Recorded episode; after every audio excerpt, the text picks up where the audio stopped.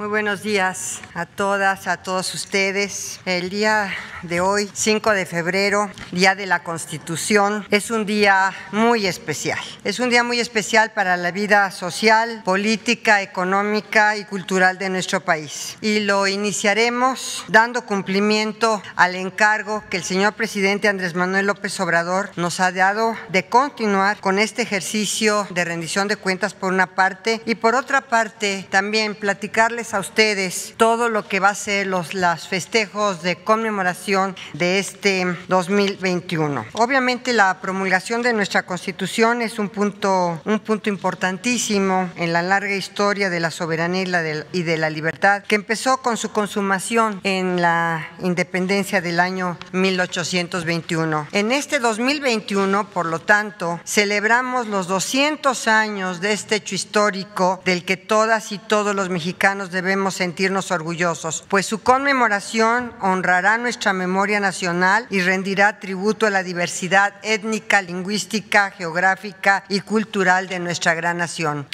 No hay que olvidar que también en este año celebramos los 700 años de la fundación de México Tenochtitlan, la gran capital del imperio mexica y símbolo eterno de nuestra raíz prehispánica. En este sentido, honraremos y celebraremos a nuestros pueblos originarios que han sido segregados este, sistemáticamente y que hoy son una de las bases que inspira los trabajos de la cuarta transformación de la vida pública de México. Hoy es el día de celebrar los 104 años de la promulgación de la Constitución de 1917, la primera constitución social del mundo. El legado del constituyente de 17 ha sido retomado por el gobierno de México, recuperando la vocación social y vanguardista con la que la Constitución fue redactada. Eh, sin más, este año será un año rico en cultura y en memoria. Las conmemoraciones nos deben de servir para impulsar nuestras acciones. Por ello, y para dar cuenta de esas conmemoraciones, que esperamos renueve nuestro sentido de identidad y el orgullo de ser una nación independiente, le cedo la voz a mi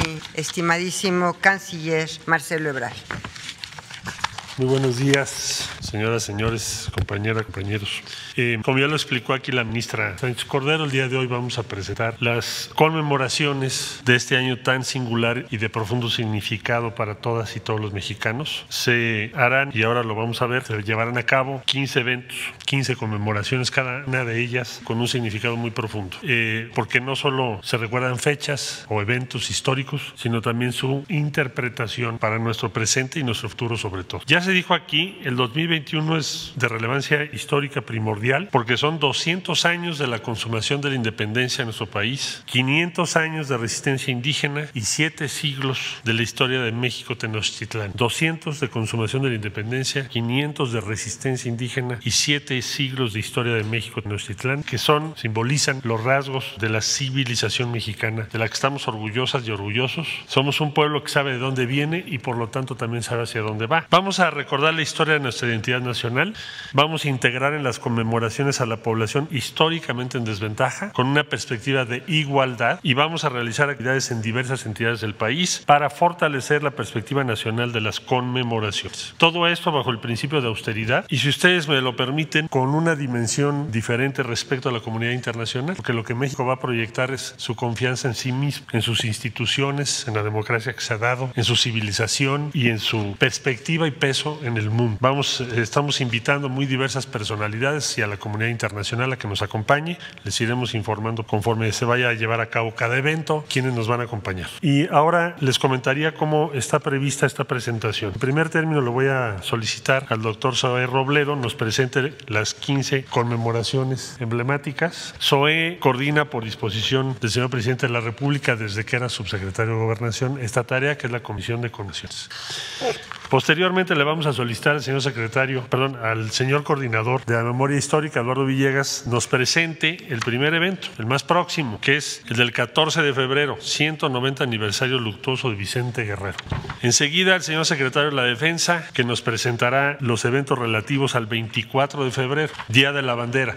Y finalmente, en lo que hace a fechas, nos presentará el señor secretario almirante Rafael Ojeda un evento muy significativo que tendrá lugar en Champotón, Campeche, que es la victoria de Chacán Tutum a cargo de la Secretaría de Marina. También le vamos a solicitar a la Secretaría de Cultura que nos haga un comentario, una presentación respecto a las actividades relevantes y concursos a celebrarse en el marco de las conmemoraciones. De este modo le cedería yo el uso de la palabra al doctor Suárez Muchas gracias y muy buenos días a todas y a todos. Ministra secretaria, canciller, general secretario, almirante secretario, maestro Villegas. Como se ha dado a conocer, lo acaba de mencionar el canciller Marcelo Ebrard, por decreto presidencial en 2019 se constituyó la, la Comisión para las conmemoraciones de hechos, procesos y personajes históricos. Esta tiene con objeto, como se ha señalado, darle un nuevo sentido a estos eventos. El año 2021 fue declarado ya por el Congreso de la Unión año de la independencia. Y sin lugar a dudas, no es, yo creo que todos podemos compartir que el 2020 fue un año difícil, un año doloroso y un año muy desafiante. Y este año, con la pandemia todavía en curso, eh, ahí em, empieza a ver estas señales de, de, luz del final de este, de este terrible episodio y una reafirmación de la esperanza en el porvenir. Y por eso es que estos eventos tienen que ver con eso, con eh, recordar que la historia es un faro, es una, es una guía que nos sirve para recuperar también ese ímpetu mexicano que nos ha caracterizado en todos estos, estos años. En ese sentido,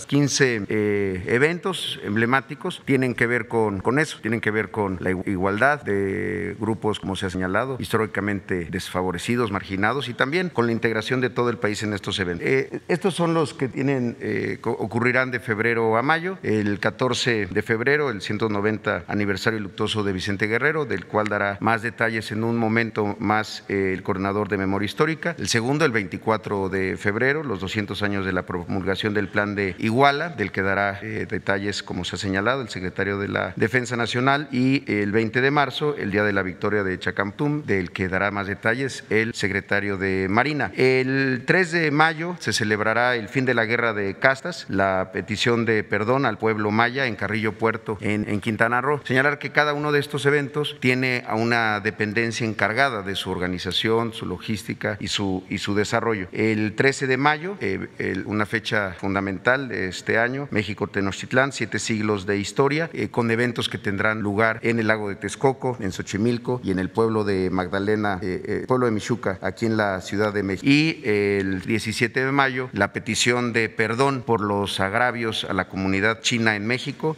que se celebrará en Torreón, en el estado de Coahuila. La siguiente, eh, de junio a agosto, el 19 de junio, eh, se celebrarán los 100 años eh, del fallecimiento, los, el aniversario luctuoso del poeta Ramón López Velarde, allá en Jerez, en Zacatecas. El 24 de julio, el natalicio de Simón Bolívar, libertador, un evento que buscará tener una perspectiva internacional. Muchas naciones de Latinoamérica también estarán con conmemoraciones este año y hay una perspectiva de unión con los pueblos hermanos de Latinoamérica. El 13 de agosto, también de manera muy importante, los 500 años de resistencia indígena y la toma de México Tenochtitlán, 1521, la toma de México Tenochtitlán. El 24 de agosto, los 200 años de la firma de los tratados de Córdoba, allá en Córdoba, en, en Veracruz. Y la siguiente, el 15 de septiembre, eh, el grito, el tradicional grito de independencia desde Palacio Nacional, además del 16 de septiembre, el desfile cívico-militar en el Zócalo, en la, en la eh, eh, Plaza de la Constitución. Y el 27 de, de, septiembre, los 200 años de la consumación de la independencia eh, aquí en la Ciudad de México. Habrá muchos eventos en todo el país, pero principalmente aquí en la Ciudad de México, en la calle Madero y en el, en el Zócalo. El 28 de septiembre habrá una ceremonia de justicia al pueblo Yac, también una petición del perdón por los agravios al pueblo Yac en, esa, en la región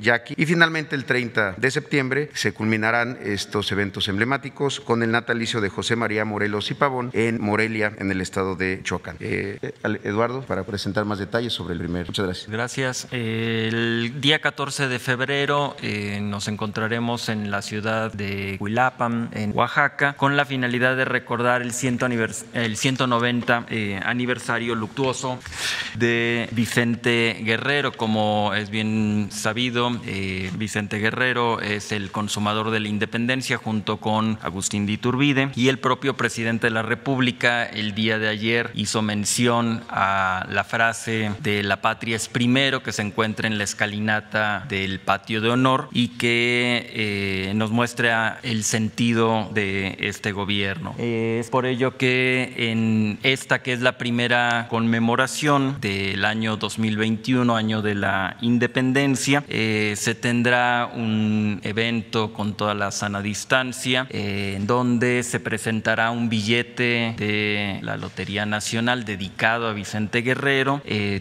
tendremos una intervención de una actriz, Dolores Heredia, retomando un texto de Altamirano. Y posteriormente tendremos la develación de una placa en la celda donde pasa sus últimas noches Vicente Guerrero antes de ser ya sea fusilado, ahorcado, hay alguna polémica en ese sentido, eh, en ese lugar, pero ahí se va a poner una, una placa en recuerdo de este acontecimiento y habrá también una exposición que eh, se le dedicará en el propio eh, exconvento en donde será este, este evento. Habrá adicionalmente diversas actividades, la Secretaria de Cultura en unos momentos más también nos dará eh, detalles de ello. Habrá actividades en línea que eh, nos recuerdan a Vicente Guerrero, eh, diversas cápsulas en el sistema público de radiodifusión,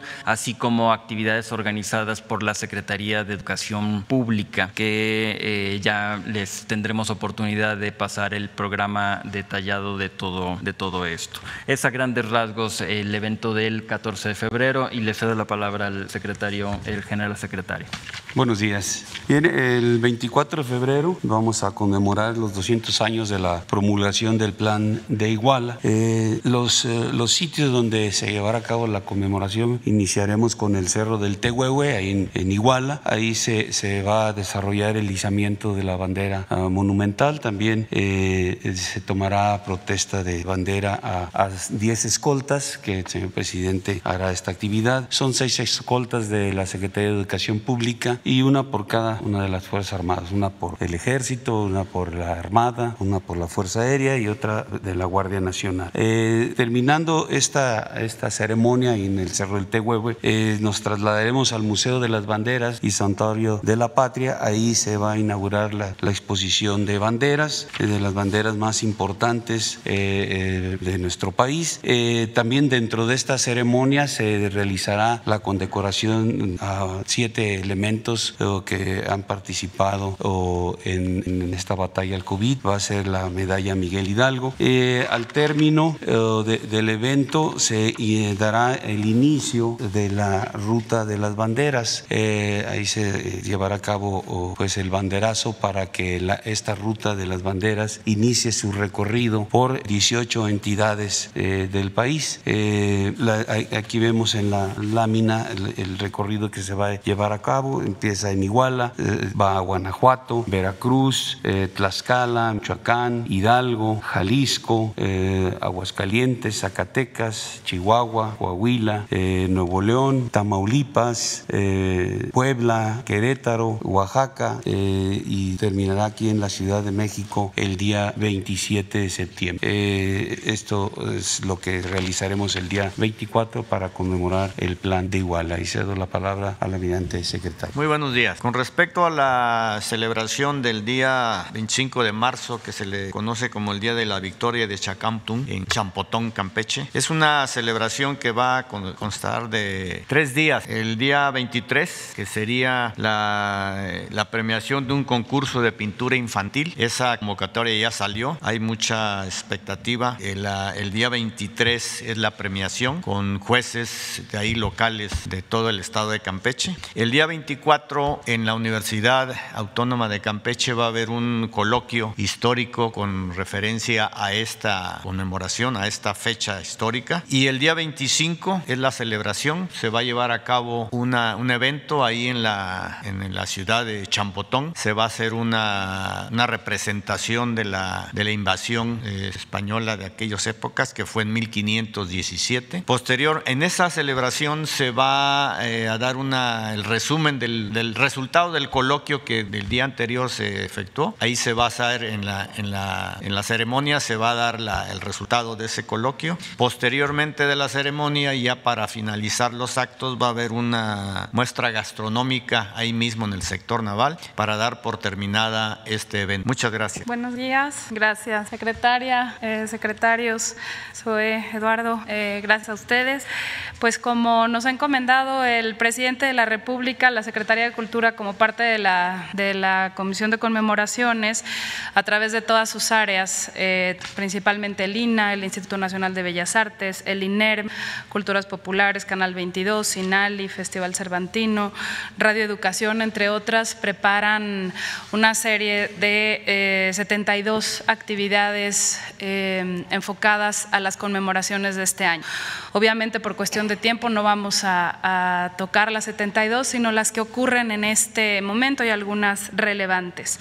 Eh, haré un poquito más de detalle de lo que mis colegas de gabinete ya platicaron acerca de la exposición, por ejemplo, de Vicente Guerrero que se llevará a cabo en el exconvento de Santiago Apóstol en Mártir de Cuilapan. Vicente Guerrero es un héroe y libertador de México. Y hay mucho de este personaje que hay que resaltar. En esta exposición, por ejemplo, se hará cuenta de cómo fue el responsable de la promulgación del decreto formal de la abolición de la esclavitud el 15 de septiembre de 1829. Esta exposición que estará en este convento tendrá también una visita pues a través de las redes en el sitio Contigo en la Distancia y se podrá ver y se podrá conocer, pues para quienes no puedan viajar a Cuilapan de Guerrero, Oaxaca. Em, dentro de, la conmemoración, no solo del Día de la Bandera, sino de los 200 años eh, de la promulgación del Plan de Iguala, se lleva a cabo la exposición Territorios, Culturas y Civilizaciones de un, de un México diverso. Las banderas eh, a las que hizo mención el general secretario que, estarán en esta exposición del Museo de la Bandera y Santuario de la Patria y que itinerarán, eh, por ejemplo, son banderas y estandartes como la primera bandera insurgente de Ignacio Allende, el estandarte de la Virgen de Guadalupe, el estandarte de las tres garantías, el estandarte de Morelos, y estas escalas llevarán a un evento que, sucederá eh, aquí el 27 de septiembre, haciendo una recreación de la entrada del ejército trigarante a este, a este primer cuadro. El, eh, en Iguala eh, inicia esta, esta travesía hasta llegar a esta, a esta capital, eh, por los estados que ya mencionó el general secretario. En, cuanto a los 500 años de resistencia indígena y la toma de México Tenochtitlán, destacaré solo dos exposiciones, una exposición Indios Conquistadores que iniciará en Tlaxcala y tiene después otras itinerancias, y em, la apertura de las ventanas arqueológicas. Es muy importante que si nosotros venimos al, centro histórico de la Ciudad de México, por supuesto, eh, admiramos la, arquitectura, estamos en un palacio reinal, em, pero si vemos hacia abajo, nos transportamos 500 años atrás y podremos ver el Pantli, que está aquí en la calle de Guatemala, el templo de Jecatl, el templo de Axayacatl, el juego de pelota, asomarnos hasta hacia nuestras raíces será una suerte de un museo extendido, subterráneo, pero que son las raíces que nos sostienen. Y por eso el nombre de 500 años de resistencia indígena. Siempre sostendremos que la diversidad eh, con la que cuenta nuestro país pues, eh, cultural es nuestra mayor, nuestra mayor fuerza.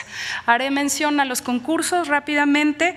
Eh, el secretario, el almirante secretario ya hizo cuenta del concurso de dibujo y pintura, que es un concurso muy arraigado en los niños, El Niño y el Mar, son, son concursos sobre todo de dibujo eh, que se dedican a, la contemplación del mar y a la representación artística de, este. Em, los concursos que, hará la Secretaría de Educación Pública están centrados más bien en la literatura, en cuento y poesía, con las tres conmemoraciones, 700 años de historia de Tenochtitlán, 500 años de resistencia indígena y toma de, de Tenochtitlán y 200 años de la consumación de la independencia. Em, por parte de la Secretaría de Cultura, de la mano de la Secretaría de Economía, eh, pues me complace anunciar tres convocatorias. Eh, la primera tiene que ver con, eh, con la música. La música sabemos que nos transmite hasta lo más profundo de nosotros reflexiones y emociones. Así que la primera será una obra para orquesta sinfónica que, em, que verse sobre los 200 años de la consumación de la independencia. Existirá otra convocatoria que tiene que ver con eh, una obra que se componga para coro y ensamble de percusiones em, este, dedicado a los 500 años de la resistencia indígena. Y una obra que indistintamente pueda tomar alguna de las conmemoraciones para orquesta de cámara. Estas obras tendrán un premio de 100 mil, 80 mil y 80 mil pesos respectivamente. Estas, eh, las obras ganadoras se interpretarán en diciembre en el Palacio de Bellas Artes. Eh, enseguida, otro elemento muy importante de nuestra cultura es la cultura alimentaria, los elementos que México le ha dado al mundo desde su propia cultura alimentaria, el chile, el jitomate, el maíz, por supuesto, eh, la vainilla, el cacao. Y con estos ingredientes se convoca a hacer una receta original a cocineras tradicionales, a cocineros, para que utilicen estos ingredientes y se puedan presentar las recetas originales. Ahora hay otra versión que es la colectiva, sabemos que, en los fogones también se trabaja en colectivo y este, este esfuerzo será para aquellas recetas que tiendan a preservar algún conocimiento de nuestra cultura alimentaria y transmitirlo a las siguientes generaciones. Los premios, el individual es de 80 mil pesos y el colectivo de 150 mil. Esto se presentarán en Sencali en la próxima eh, apertura de la Casa del Maíz y la Cultura Alimentaria que está en Molino del Rey y se hará un video para promoverse en redes y en los medios públicos. Em, por último, el premio especial 500 años de resistencia indígena a una tesis de licenciatura, una tesis que verse sobre historia, arqueología, etnología y que aborde temas relacionados con el proceso de conquista, colonización y resistencia indígena. Hay tres premios, el primer lugar de 100 mil, el segundo de 75 mil pesos y el tercer lugar de 50 mil pesos. Todas las convocatorias se podrán conocer, por supuesto, en las redes del Gobierno de México y en la página Contigo en la Distancia. Eh, iremos dando más información sobre las actividades culturales que son vastas, como por ejemplo la ópera Rey Poeta dedicada a Nezahualcóyotl otras más. Muchas gracias. Bueno, pues esta es la presentación de las primeras fechas en que conmemoramos estos 200, estos 500 y estos 700 años, que coincidentemente son en 2021. Eh, como lo eh, ayer lo avisé, nada más va a haber una muy corta intervención de ustedes el día de hoy porque vamos a ir al aniversario 104 de la Constitución en el Teatro de la República en Querétaro y tenemos que salir de aquí eh, muy pronto. Si quieren dos aquí y dos acá y nada más, sí. A ver, este de aquí, a ver tú y después también allá. Ajá, dos y dos. Gracias. Señora secretaria, buenos días, secretarios, maestro Robledo, mi estimado, buenos días. Mi nombre es Diego Elías Cedillo, por parte de Tabasco Hoy, Quintana Roo Hoy, Campeche Hoy, Diario Basta en la Ciudad de México de Grupo Cantón. Señora secretaria, en atención hoy a un día tan especial, hace 104 años el presidente Venustiano Carranza demostró que el rostro de esta nación estaba cambiando profundamente en atención a la promulgación de la Constitución. Es más que sabido que El país ha tenido muchos cambios, tantos que hemos pasado de una sociedad agraria a hoy una sociedad industrial, podríamos decirlo. A su vez, se ha planteado por parte del señor presidente Andrés Manuel López Obrador eh, la idea de hacer una cuarta transformación en el país. Parte de la misma sería, y un pilar de esta, sería el marco constitucional. Se había planteado en diversos eh, coloquios, en múltiples conversaciones, que el gobierno federal tenía la idea de un proyecto integral para la constitución, eh, reformarla o cambiarla en su totalidad. Se había planteado también que para este proyecto integral fueran distintos actores los que la llevaran a cabo, entre ellos en su momento el licenciado Muñoz Ledo, en su defecto el ingeniero Cuauhtémoc Cárdenas. Desde su experiencia como constituyente, señora secretaria, para la Ciudad de México y con base en lo anterior, ¿consideraría usted prudente que en un futuro inmediato deba revisarse en su totalidad para convocar un constituyente federal y hacer una nueva constitución en el país? Esto bajo la premisa que la Secretaría de Gobernación tiene el carácter de custodio en el orden constitucional.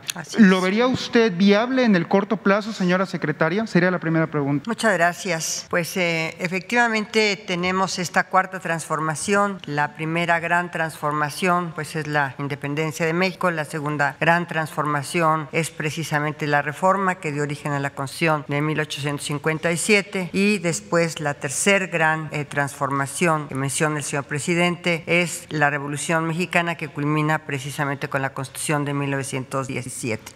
La Constitución ha sufrido eh, muchas reformas, múltiples reformas, eh, y eh, esta cuarta transformación, como lo decía yo el día de ayer, tiene un andamiaje constitucional que recientemente se reformaron varios artículos de la Constitución para darle este soporte constitucional a esta cuarta transformación.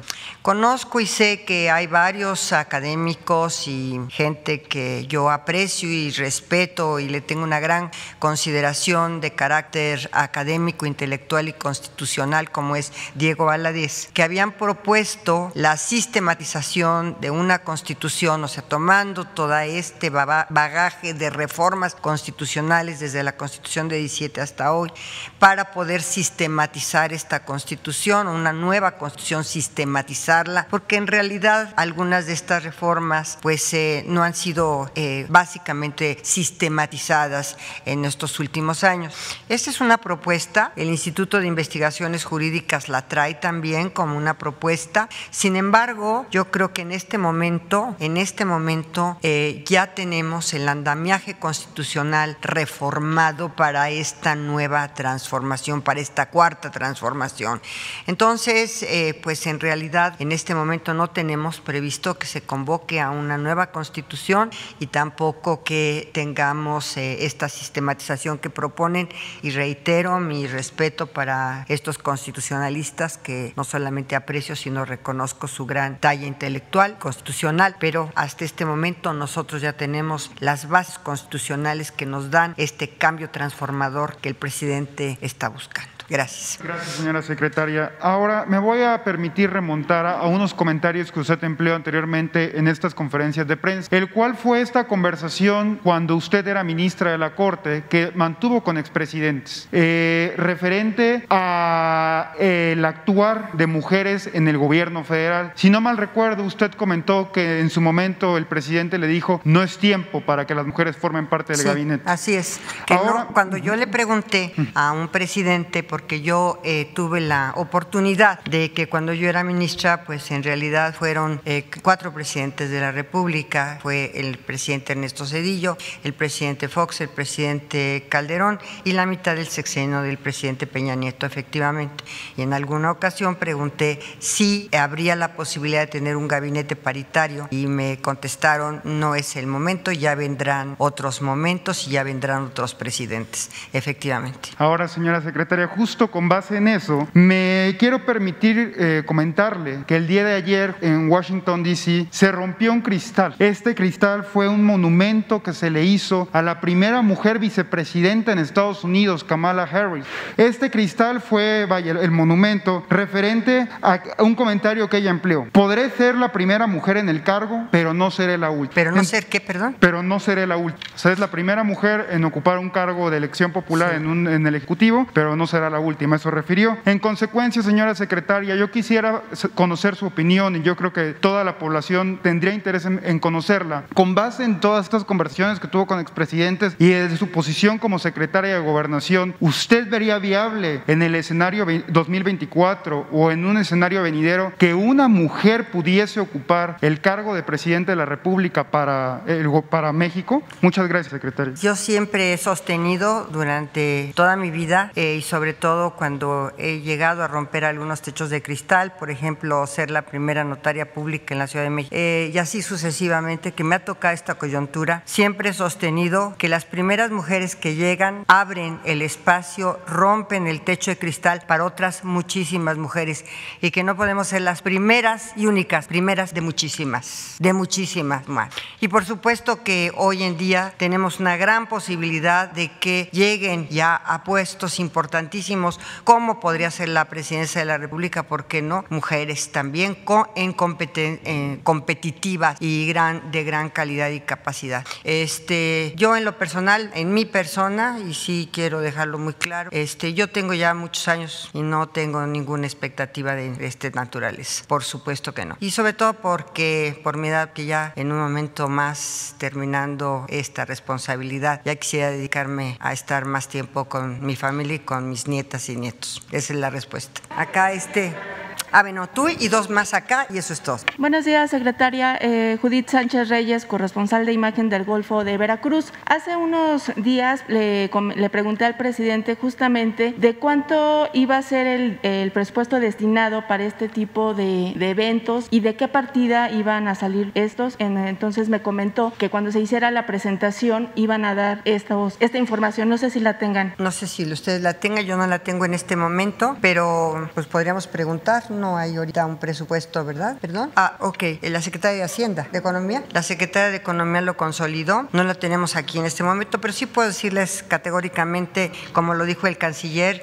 que todo se hará bajo la austeridad republicana que el presidente ha eh, sostenido y ha señalado y ha actuado en consecuencia, con una austeridad. ¿Esta información eh, será eh, pública? ¿Podemos tener acceso a ella? Yo creo que sí, yo creo que sí. Este es un gobierno transparente y que rinde cuentas todos los días, así que por supuesto que lo tendrá. No la tengo en este momento, si no se las daría yo. Bien, y la siguiente pregunta, eh, secretaria. Eh, ayer en la reunión de los gobernadores, bueno, hay alguna preocupación justamente por la segunda dosis que debería de ya aplicarse a lo que es el personal eh, de salud. Ya hay algunos que ya pasaron esa fecha y bueno, pues están todavía con, con esta incertidumbre. No sé si ustedes tengan información al respecto. Eh, ayer el doctor López Gatel les contestó a los señores gobernadores que efectivamente se iba a poner la vacuna de la segunda, la segunda dosis de la vacuna a todos quienes habían sido vacunados con esta primera dosis, que estaban ya las brigadas y que no había y que no habría ningún problema en eh, continuar con la segunda dosis a todos aquellos eh, del personal de salud, médicos y enfermeras, todo el personal de salud que había sido vacunado en la, con la primera dosis. Pero, pero ya está la fecha establecida, digamos. No, no, no, no, pero ya estamos en eso. Ayer, con toda precisión, fueron yo creo que casi dos horas, no, dos horas con los gobernadores y la explicación prácticamente fue únicamente el doctor López Gatel quien les aseguró, porque yo estaba ahí presente, les aseguró con toda puntualidad que serían vacunados en la segunda dosis. Eso es definitivo. Bien, y finalmente nada más, eh, respecto a la atención que se, que se tiene que dar a los derechohabientes, ya sea del de, o del Seguro Social, en medio de este contexto de la pandemia de COVID-19, digo, hace unos días vimos pues un caso lamentable que se dio en el Hospital Magdalena de las Salinas, pero que al final del día eh, quizá puede causar un poco de incertidumbre en el sentido de los derechohabientes al, al no tener como la atención eh, precisa o en el momento que, que se requiere. Eh, el presidente había comentado que iba ya iban a empezar a dar la apertura a estas eh, citas, que los pacientes que de otros padecimientos que no fueran COVID iban ya a comenzar nuevamente, digamos, estas consultas de manera constante. ¿Están ya estableciendo esta estrategia? ¿Cómo están trabajando esta situación en el sector salud? Mira, en este momento afortunadamente tenemos aquí al director general del Seguro Social. Entonces yo le pediría a Sor Robledo que pudiera contestarte esta pregunta. Gracias. Sí, muchas gracias. Y sin duda ha sido un tema que eh, en todo el mundo ha, ha, tenido mucha atención y hay estrategias. México no es la excepción. La Organización Mundial de la Salud eh, en noviembre del año pasado eh, hizo un comunicado en donde calculaba que el 90% de los países había disminuido hasta en 50% las, los servicios y las atenciones de otros padecimientos distintos al COVID. desde el año pasado también la Secretaría de Salud y todo, todo el sector se publicaron y están, están públicas en la página de coronavirus la guía de, la, de continuidad de operaciones, que no es otra cosa más que el proceso de desreconversión, cómo las instituciones de salud vamos y estamos recuperando espacios de servicio eh, vinculado a los, semáforo, a los semáforos epidemiológicos. Esto no significa en ningún momento que se hayan suspendido completamente los servicios, se disminuyeron, sí, pero no se suspendieron. Déjeme darle un ejemplo. El año pasado en el IMSS hicimos 700 eh, intervenciones quirúrgicas, 700 mil, pero en 2019 habíamos hecho 1.400.000. Dimos eh, alrededor de eh, 9 millones de consultas de especialidad y de medicina familiar, pero el año anterior dimos el doble. Entonces, en general, nuestro cálculo es que la disminución de nuestros servicios está alrededor del 35%, pero no se han suspendido. Eh, las urgencias continúan, eh, eh, tanto para COVID, pero para otros eventos. También, y el canciller nos ayudó mucho en este proceso, otros servicios que no se pueden suspender, un parto, una cesárea no se puede suspender por COVID, una urgencia grave, una apendicitis no se puede suspender, y lo que se hizo fue utilizar, acordar, aliarnos con los servicios privados de salud para derivar a esos lugares estas atenciones, mientras nosotros atendemos la mayoría de, de COVID. Entonces, sí es un tema importante. Claro que ha habido una reducción. Hay servicios que se han suspendido, sí, terapias psicológicas, los servicios dentales, por ejemplo, han tenido una importante disminución, pero la consulta ha seguido abierta. La consulta de especialidad, la consulta de medicina eh, familiar, intervenciones quirúrgicas. Hay algunas que se han, han tenido mayores afectaciones en la disminución. Y perdón que me alargue, le pongo otro ejemplo. Los trasplantes de células para pacientes oncológicos, para niños con cáncer en particular, para cierto tipo de, cáncer, son muy útiles. Firmamos un convenio con el Hospital Ito del Teletón para que eh, mientras eh, en siglo XXI, por ejemplo, pediatría tiene disminuido sus servicios, los podamos hacer allá. Y está funcionando eh, bastante bien, se están refiriendo para allá. Entonces, hay una atención, no estamos empezando nada. Nunca se ha suspendido completamente, si no estaríamos realmente con un déficit muy difícil de remontar. Y si me lo permiten, porque lo mencionó usted sobre el tema de Magdalena de las Salinas, el día de ayer emitimos un comunicado que me, me, me, me permitiría, es muy breve, darle eh, lectura, son solamente cuatro puntos. El primero tiene que ver con que la Fiscalía General de Justicia de la Ciudad de México inició una carpeta de investigación relacionada con estos hechos y el instituto va a dar cumplimiento eh, inmediato a cada requerimiento que afecto formule la autoridad ministerial. En segundo lugar, el Instituto Mexicano del Seguro Social ya dio desde el día de los hechos eh, vista al órgano interno de control para que determine las responsabilidades que dieran lugar. Y un tema también muy importante es que eh, en el IMSS continuamos con el desarrollo de una investigación interna eh, de carácter laboral a tres trabajadores que estuvieron involucrados ante una posible negativa de servicio. Instruía la Dirección Jurídica Normativa de nivel central que atrajera esa investigación ante presuntas inobservancias de la normatividad institucional, pues que establece claramente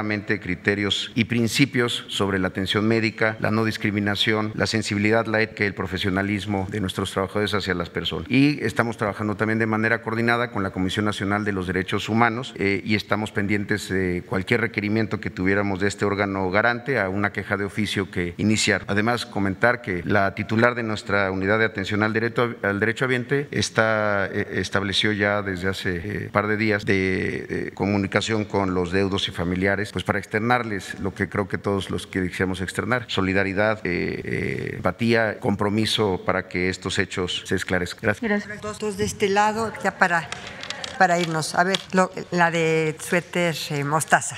¿Cuál es tu nombre? Buenos días, secretaria Nayeli Roldán de Animal Ah, Político. Nayeli. Es que con esto de el cubrebocas, Sí, sí, sí, sí, no, no, no nos reconocemos. Eh, secretaria, el día de ayer la CNDH eh, dijo que va a investigar quién entregó a Animal Político la información respecto a las violaciones a derechos humanos cometidas en contra de migrantes en este país. Incluso, pues, amenazó prácticamente a su personal de eh, establecer sanciones al respecto. De hecho, dijo que ante el uso indebido de dicha información sensible en agravio de presuntas víctimas, se ha dado parte a las instancias competentes a fin de que realicen las investigaciones respectivas, se deslinden las responsabilidades correspondientes y se apliquen las sanciones a que haya lugar. La pregunta, secretaria, es, eh, pues, ¿cómo considera esta acción, este anuncio por parte de la CNDH? Bueno, mira, como en toda eh, investigación y todo lo que también la CNDH realiza eh, dentro de sus propias competencias, pues está primero cuidar también la secrecía y la privacidad de las personas a las que de alguna manera está, eh, yo no digo investigando, pero sí digo es revisando los casos que están ante su la denuncia que han hecho an- ante la ante la CNDH de algunas instancias que de, de alguna u otra manera estas personas se han sentido vulnerados y agraviados en sus eh, en sus derechos de violación a sus derechos. Y yo creo que en ese sentido eh, digamos sin estar comparándola con una eh, fiscalía y las investigaciones que se hacen en las, en las fiscalías y en las carpetas de investigación que se integran también la CNDH tiene la necesidad de eh, digamos ser sumamente cuidadosa con los temas de investigación que se están llevando a cabo de violaciones graves a derechos humanos y que efectivamente hay datos sensibles, hay datos de privacidad que deben ser cuidados. Así lo establece, por supuesto, no solamente la Constitución, sino la, la Ley de Protección de Datos Personales.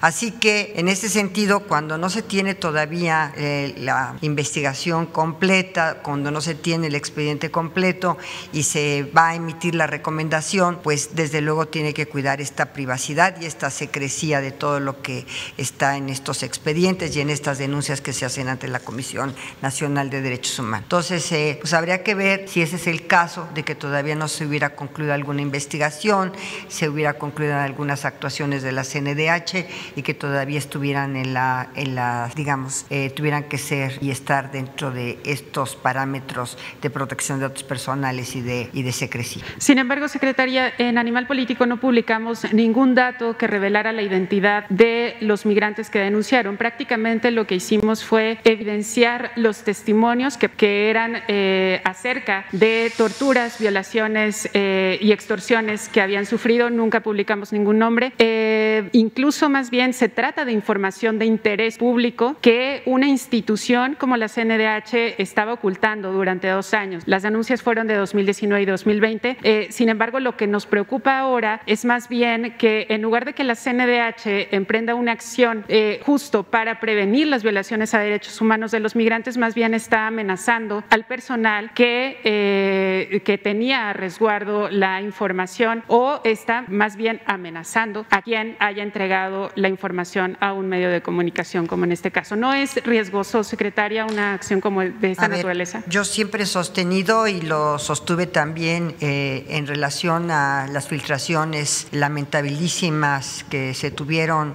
eh, del caso Ayotzinapa en el periódico Reforma. Yo siempre he sostenido que ah, se inicia la investigación a las personas que dieron la información, no al medio de información que lo, que lo publicó. ¿Por qué? Pues porque el medio tiene esta información y en un ejercicio de su libertad de prensa y de expresión lo publicó, pero sí quien filtró estas informaciones. En realidad yo no tengo ahorita conocimiento exacto de lo que pasó en esta, en esta, en esta investigación que estaba haciendo la CNDH o en esta denuncia que se presentó ante la CNDH para que hiciera la investigación correspondiente y emitiera la recomendación y cuál era el estatus de esta investigación. Por lo pronto sí te puedo decir categóricamente que no hay posibilidad de que al medio se le sancione por dar a conocer esta investigación.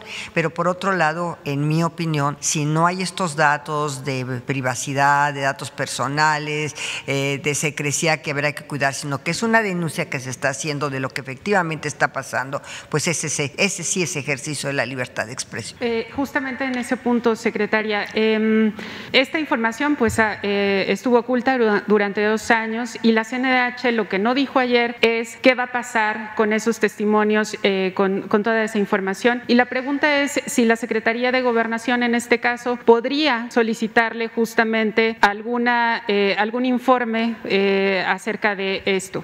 Bueno, la CNDH, como otros organismos constitucionales autónomos, pues tienen precisamente esta categoría constitucional o calidad constitucional de ser órganos constitucionales autónomos. Entonces, como ellos tienen sus propias normativas y su propia responsabilidad y tienen que rendir cuentas también como todos eh, a la población y ser transparentes en su actuación, pues también ahí hay un tema de transparencia y si tú dices que esta investigación concretamente estuvo guardada durante los dos últimos años, hasta donde me estás tú eh, confirmando, pues también habría que ver por qué no avanzó esta investigación, por qué no hay resultados sobre esta investigación y por qué efectivamente después de dos años no se dan a conocer este tipo de situaciones que son violatorias o que pudieran llegar a ser violatorias de los derechos humanos. Gracias. Gracias a ti. Nada más otra persona aquí, tú y ya, nos van porque tenemos que irnos para Querétaro. Buenos días, secretaria. Bueno, pues sobre este tema que se dio ayer, un juez le dicta eh, prisión preventiva justificada a Alonso Ancira, al empresario Alonso Ancira, y permanecerá en el reclusorio norte hasta el próximo martes que se va a eh, eh, reiniciar, bueno, ya el proceso como tal. El, esto se dio a partir de una alerta que da la Fiscalía General de la República en torno a la, al riesgo de fuga que pudiera haber. Y ¿Me hablas un poquito más despacio, por favor? Sí. Esto se da a partir de la alerta que da la Fiscalía General de la República en torno a un riesgo que pudiera haber eh, respecto de la fuga que pudiera emprender el empresario. Ante esto, bueno, él dio, ofreció una garantía de dos millones de dólares. Preguntarle si en este caso, y, bueno, ya en algún momento el presidente Andrés Manuel López Obrador había eh, mencionado que pues una vez que repare el daño entregando los 200 millones de dólares que pagó, que en lo que vendió eh, a sobreprecio la planta agronitrogenados, pudiera estar de alguna manera pues otorgándose una especie de perdón. Preguntarle si esto es posible, si le alcanzará para pagar su libertad. Se acoge un criterio de oportunidad, sí, y si dice y si devuelve todo lo que pues se costó esta planta de nitrogenados, eh, que, es, que realmente fue su valor fue muy superior a lo que los avalúos habrían establecido, o sea, lo que se pagó por esta planta fue muy superior a lo que los avalúos y lo que realmente está en la planta, parece que la planta eh, es más chatarra que otra cosa. Entonces, este, pues eh, ya con avalúos, con un proceso legal eh, sólido al cual sí le daría oportunidad acogerse al señor Ancira, eh, devolviendo precisamente estos recursos. esta, es aceptar, es aceptar que efectivamente hubo un tema de sobreprecio y hubo un tema de pues enriquecimiento indebido o ilícito y entonces sí acogerse a criterios de oportunidad sí podría tener esa opción porque el eh, sistema de justicia penal acusatorio así lo permite. Gracias, secretaria. En un segundo tema, eh, pues lo que surge ayer como reacción por parte de la periodista Lidia Cacho en torno a lo que usted mencionó respecto de las violaciones graves eh, que hubo en el caso del exgobernador de Puebla, Mario Marín. preguntarle, ella lo que ayer mencionaba es que cuando usted estaba como ministra, esto en 2007 que se votó a favor de desestimar una investigación en contra del exgober, eh, pues, y, que usted votó a favor de desestimar este, esta investigación. No fue, a, no fue a favor del gobernador de, Puebla o del exgobernador de Puebla. Aquí hay una precisión. No fue a favor del exgobernador de Puebla. De desestimar. Simplemente las violaciones graves. Yo ahí intervine, ahí está en la versión estenográfica que ustedes pueden recuperar. Yo ahí dije que sí había habido violaciones a sus derechos humanos que podrían ser eh, resarcidas a través de los medios ordinarios de defensa como es el amparo y que para el parámetro de gravedad de violación graves a los derechos humanos habíamos resuelto el caso de Aguas Blancas, que era la matanza de Aguas Blancas. La interpretación que se hizo en ese momento del artículo 97 constitucional de violaciones graves fue el parámetro de esta matanza y que la, el traslado de ella, que por cierto cuando llegó a Puebla se pagó una fianza y nunca pisó la, la, la cárcel. Ah, ustedes saben eso perfectamente, que lo que sí fue verdaderamente terrible fue el traslado desde Cancún hasta la ciudad de Puebla y que al final del día eh, la eh, Organización de Naciones Unidas dio una, eh, digamos, fue un, más que una resolución, es una recomendación que se acató por la Secretaría de Gobernación para darle la disculpa pública. Eso fue lo que yo dije, que incluso como toda detención, como todo traslado de tantísimas horas, pues prácticamente es una tortura de carácter psicológico y así lo dije textual, pero que pudo haber eh, interpuesto los recursos ordinarios del amparo para no ser trasladada y desde luego eh, pagó la fianza para no ser eh, privada de su libertad. También si usted comentó en aquel momento Pero que... ah, esto es, a ver, aquí hay que hacer una, una línea divisoria muy clara y muy precisa.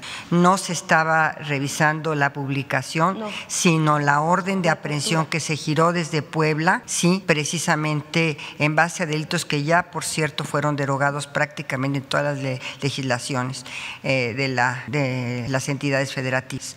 Entonces, eh, se giró esta orden de aprehensión, te- se tiene convenios de colaboración con las diversas policías, los diversos cuerpos policíacos de las diversas entidades federativas y en ese sentido creo que eh, una suspensión por parte de un juez para su traslado hubiese sido un, eh, pues una, un recurso legal absolutamente viable. Preguntarle si en ese momento también usted comentó que en efecto, eh, es pregunta, eh, esta tortura pudo no haber sido ordenada por el gobernador y que ahora, bueno, se está eh, comprobando que fue. Yo Y- ayer dije que obviamente todos en este país tenemos derecho a un juicio justo, tenemos derecho a probar, tenemos derecho a la presunción de inocencia y tenemos derecho a un debido proceso y garantía de audiencia, aunque a muchos no les guste ni les parezca que yo insista en los juicios justos y en la presunción de inocencia y en la garantía de audiencia.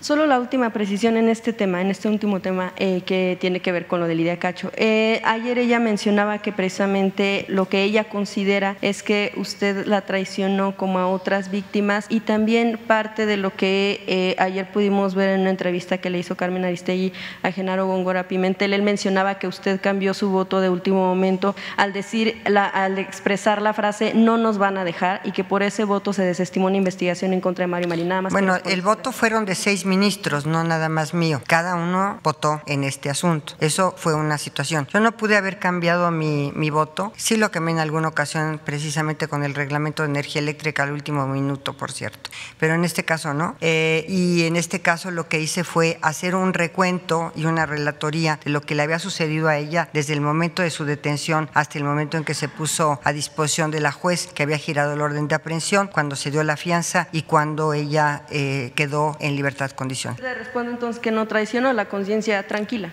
Ahí está los, eh, mis la versión estenográfica, ahí están las actuaciones, ahí está lo que pasó con ella y ahí está el parámetro de gravedad o no de, los, eh, de las violaciones a los derechos humanos.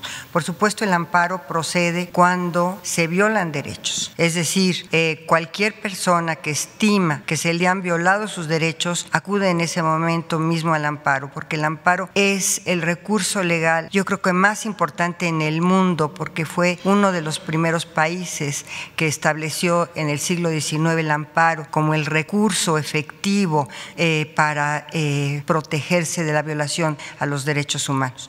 Y sí te puedo decir que eh, la, la relatoría de todo esto que aconteció con ella, desde su detención hasta su puesta a disposición y el pago de la fianza, pues fue un procedimiento judicial, un procedimiento judicial que se llevó a cabo. Se gira una orden de aprehensión, se pide colaboración a las instancias de la policía de Cancún, de Quintana Roo, se traslada y se, se llega a poner a disposición de la juez y la juez obviamente le otorga su libertad condicional por haber pagado la fianza. Entonces, la gravedad, la gravedad, digamos, el estándar de gravedad del artículo 97 constitucional, cuando la primera vez que se utilizó fue en las elecciones de León, Guanajuato, alrededor de los 40, de 1940 y tantos. Eh, pero posteriormente se había hecho poco uso de la, de la, de la facultad de investigación de la Corte eh, acerca de las violaciones graves de derechos humanos. Y cuando tuvimos oportunidad de pronunciarnos, nos pronunciamos justo cuando estaba empezando el sexenio de, del presidente Cedillo. Recuerdo perfectamente cuando se ocultó la información sobre la matanza de los campesinos en el vado de Aguas Blancas. Y ese fue el parámetro de gravedad, la interpretación de gravedad de violación a los derechos humanos. Cualquier violación a los derechos humanos es grave, sí. Cualquier violación a tus derechos, a cualquiera de ustedes, es grave, sí. Ahí está la interposición del amparo para resarcir esta violación también. Y es un, yo diría, es un legado de México al mundo el tema del amparo. Entonces no hubo presiones para que no investigaran. Yo te estoy relatando por qué voté como voté. Muchas gracias.